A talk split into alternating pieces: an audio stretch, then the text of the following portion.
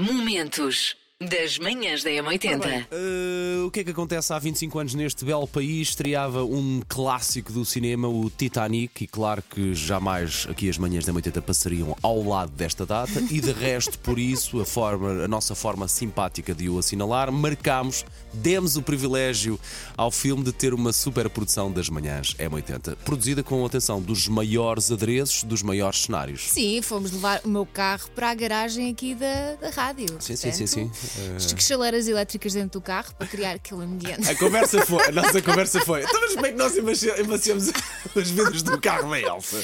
Nossa Vai Senhora. chaleira. Manhãs da Olha, eu M80. aproveito aqui para partilhar uma historiazinha.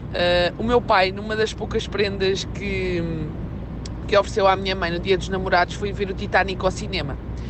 Uh, minha mãe já tinha visto o trailer, mas ok, vamos ver o Titanic. Eu já conheço a história, mas vamos ver o Titanic.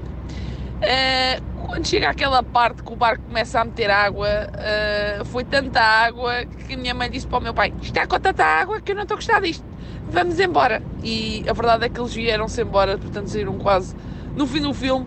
O meu pai nunca conseguiu ver o filme, quer dizer, no cinema não conseguiu ver até ao fim, depois viu em casa. Mas pronto, eu assim, achei estranho. Então, mas vieram-se embora. Sim, a tua mãe começou a ver muita água e pronto, vai-se embora. Eu conheci o meu namorado há quase 5 anos na travessia de Belém, Trafaria.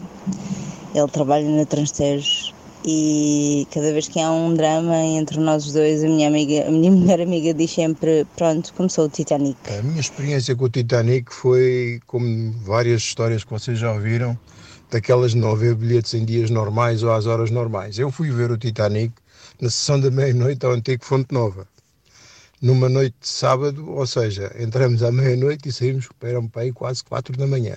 Cheguei a casa, eram quase cinco. Sei esta. JS, primeiro portar de trás para a frente. Eu hoje aviso já, escusas de olhar para mim depois de eu pôr um segundo da música. Não posso pôr O mais. que é Celine Dion? Queres ver? Não posso pôr mais. Oh Paulo, estás a gozar. Eu avisei-a, eu avisei a Elsa. Estás a gozar. Bom dia, M80. Eu acho que é Celine Dion, My Heart Will Go On, porque a voz dela é inconfundível. Bom dia e obrigada. Manhãs da M80. Uma curiosidade sobre o Titanic, mas a ver com o vosso programa, é que, assim como o Titanic, o vosso programa tem uma imensa classe, tem um imenso prestígio. A grande diferença é que não só vocês nunca metem água, mas pelo contrário, trazem para a tona muitas pessoas com a vossa felicidade e com a vossa alegria e com o vosso bem-estar. Parabéns e muito obrigado. Macaquinhos no sótão. Ora, portanto, nós os três já nos conhecemos há muito tempo. Temos episódios embaraçosos que passámos juntos e temos até uma ou outra foto embaraçosa ao nível da moda. Nós, se calhar, o mais embaraçoso foi andarmos a rebolar na relva. Eu, eu e a E Elsa. é um vídeo. Sim, eu e a Elsa temos um vídeo a rebolar numa encosta de relva. Isso.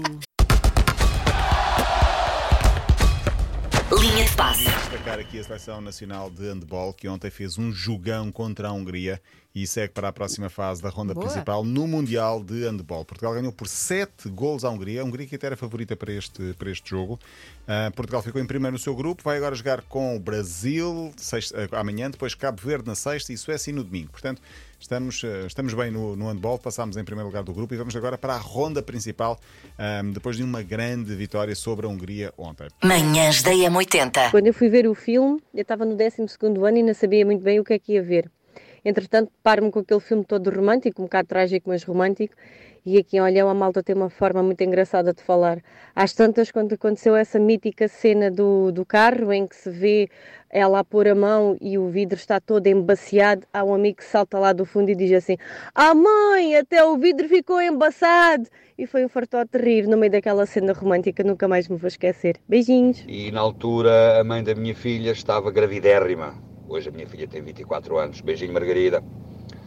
Ahm, opa, o que eu me lembro, o que me marcou mais naquele filme foi o, o choro completo e absurdo que a mãe da minha filha tinha. Pá, uma coisa impressionante. Ela chorou, chorou, chorou, chorou, chorou, chorou, chorou. Aqui numa terrinha à beira-mar plantada, no Algarve, chamada Monte Gordo, em que o sotaque é muito característico uh, e contam-se algumas piadas sobre o filme. Uma delas, que eu me lembro sempre de ouvir, era quando, naquele momento em que o navio estava a afundar, e há um deles, de, de habitante de Monte Gordo, que começa a chorar. E o outro olha para ele e diz assim: Mó, estás chorando porquê, pá? O barco é teu. Olha, a minha relação com o Titanic foi: fui ver ao cinema na altura com um grupo de amigos uh, da escola e vocês falam de se rir da, da cena da porta. Para mim, a cena mais cómica e hilariante em que puseram cinco alminhas no cinema a rir enquanto estava aquele silêncio tenebroso é quando aquele senhor cai e bate com a cabeça na hélice e faz um boing descomunal. Bom dia, equipa maravilha. Eu vou para o inferno com esse ouvinte. Eu ri, a bom rir, quando eles estavam a cair. Beijinhos. A melhor cena que existe no Titanic é quando o Jack está a ensinar a Rose a cuspir o mais longe possível. Ora, muito bem, nesta altura já ele tinha o senso e o sentido Igualdade de Ao direitos. contrário de todos aqueles ouvintes que têm falado que têm rido imenso, não sei o que, eu sou aquele tipo de, uh, de homem que vai ao cinema, enfim, chu, chorei tanto, tanto, com- imaginem com as pipocas ali, baba, ranho, aqui lá dentro, etc. E fui ver duas vezes Tita- Titanic, sempre com, com amigos diferentes. Então, a segunda vez que eu fui ver Titanic, aconteceu-me o seguinte. Uh, creio que adormeci, acho que passados uns 20 minutos e acordei e estava a passar os subtítulos, a- estava a passar as, as legendas, aliás. Então os meus amigos estavam-se a rir perdidamente porque disseram que eu fui baba, ranho, uh, roncava, que, que não parava durante o filme quase todo. Muito mal. Uh, vocês são o melhor do mundo. Obrigado pela companhia que me fazem diariamente cá na Almeida. Fiquem bem. Bom dia, M80. O que me marcou mais na- no filme do Titanic foi o meu sobrinho.